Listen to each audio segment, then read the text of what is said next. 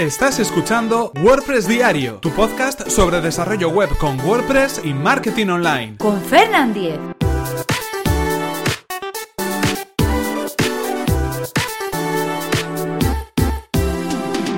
Martes 27 de junio de 2017. The Events Calendar.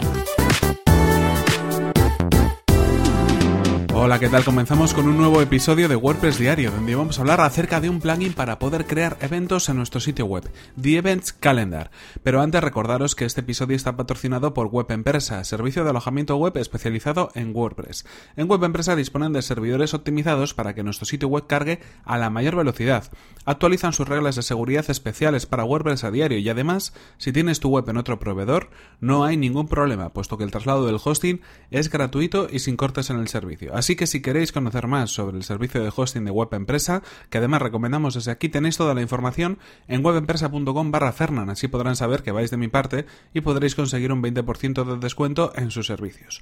Y ahora sí, continuamos con el tema que nos ocupa hoy, The Events Calendar, un plugin, uno de los plugins eh, más descargados y mejor valorados del repositorio de WordPress que como sabéis vamos repasando paso a paso, plugin a plugin, durante todos los martes en este podcast, en WordPress Diario. The Events Calendar es un plugin que nos va a permitir integrar un sistema de eventos en nuestro sitio web. Eh, ¿A qué nos referimos con un sistema de eventos? Bueno, cuando estamos pensando, por ejemplo, en organizar cualquier tipo de eh, contenido que tenga que ver con una fecha en concreto, en este caso estaríamos hablando de eventos. Eh, nos podemos referir, por ejemplo, a un sitio web donde aparezcan los conciertos de un grupo musical. Nos podemos referir a un sitio web donde aparezcan, por ejemplo, pues talleres que estemos dando en nuestra consulta o por ejemplo un sitio web donde podamos de alguna manera pues eh, programar cualquier tipo de actividad que tenga un lugar en concreto en nuestro calendario. Eh, pues por ejemplo si somos una asociación una organización y organizamos cualquier tipo de reunión de quedada de mm, actividad de taller.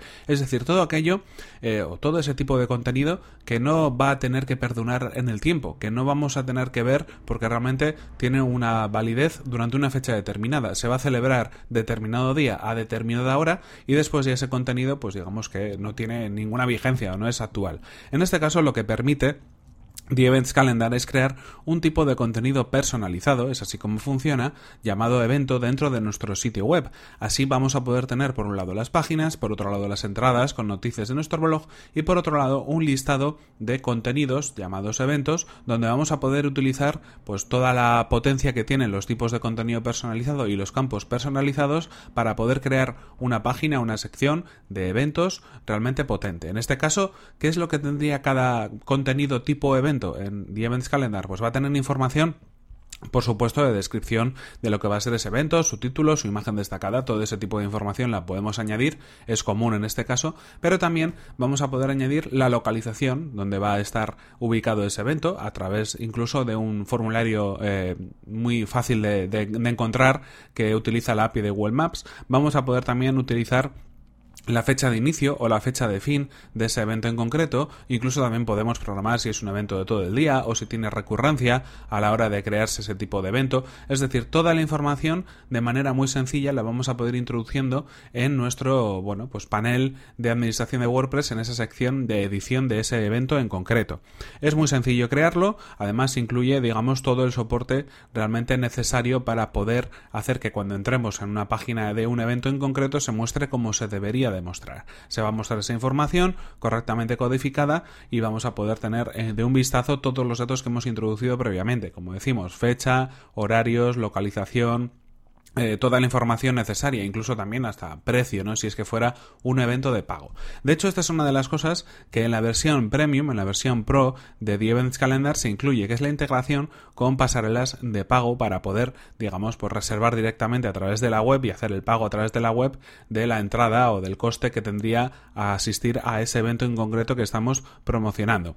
Eh, realmente, esta es una de las partes de, la sección Pro de este plugin, tiene otras, otras muchas, como diferentes vistas. Eh, de calendario, vistas de día, vistas de semana, una vista de mapa, vista con imágenes, una, una serie de eh, plantillas, digámoslo así, que nos van a permitir eh, ver todo el grupo de eventos de una manera diferente.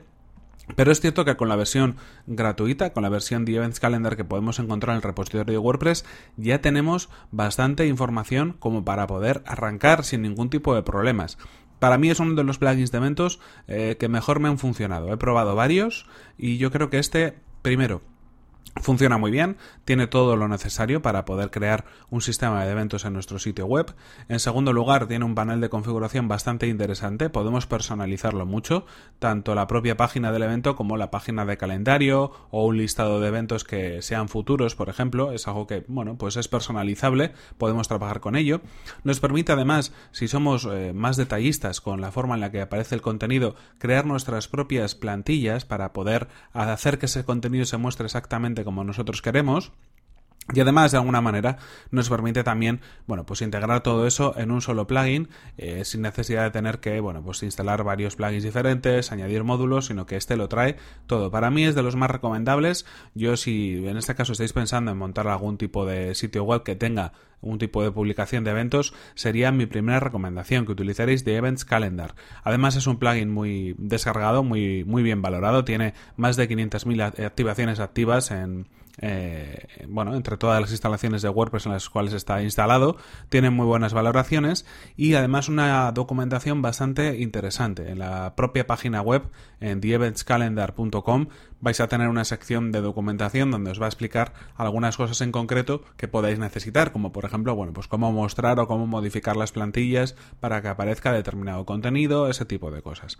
Eh, un plugin muy interesante, como decimos, que yo creo que es recomendable y que lo tendríais que valorar en este caso si estuvierais creando un sistema de eventos. Esto sí que es una recomendación. Cuando nosotros creemos algún tipo de funcionalidad en nuestro sitio web, no tiene que ser una funcionalidad que dependa del tema. Es decir, cuando buscamos eh, diseños para sitios web de eventos de este tipo, nos vamos a encontrar en muchos portales, como por ejemplo en ThemeForest, algunas plantillas, algunos themes de WordPress que incluyen una funcionalidad de eventos. ¿Esto qué significa? Que dentro del propio tema se genera un tipo de contenido personalizado llamado eventos o events en, inglés. Y en este caso, toda la funcionalidad de los eventos va a ir dependiente, va a estar eh, arraigada a ese tema en concreto que hemos instalado en el sitio web. Para muchos quizás podéis pensar que eso es algo más sencillo, porque realmente instalas el tema que a ti te gusta, con la apariencia que a ti te gusta, y tienes además integrada esa funcionalidad tan importante de tu sitio web como son los eventos.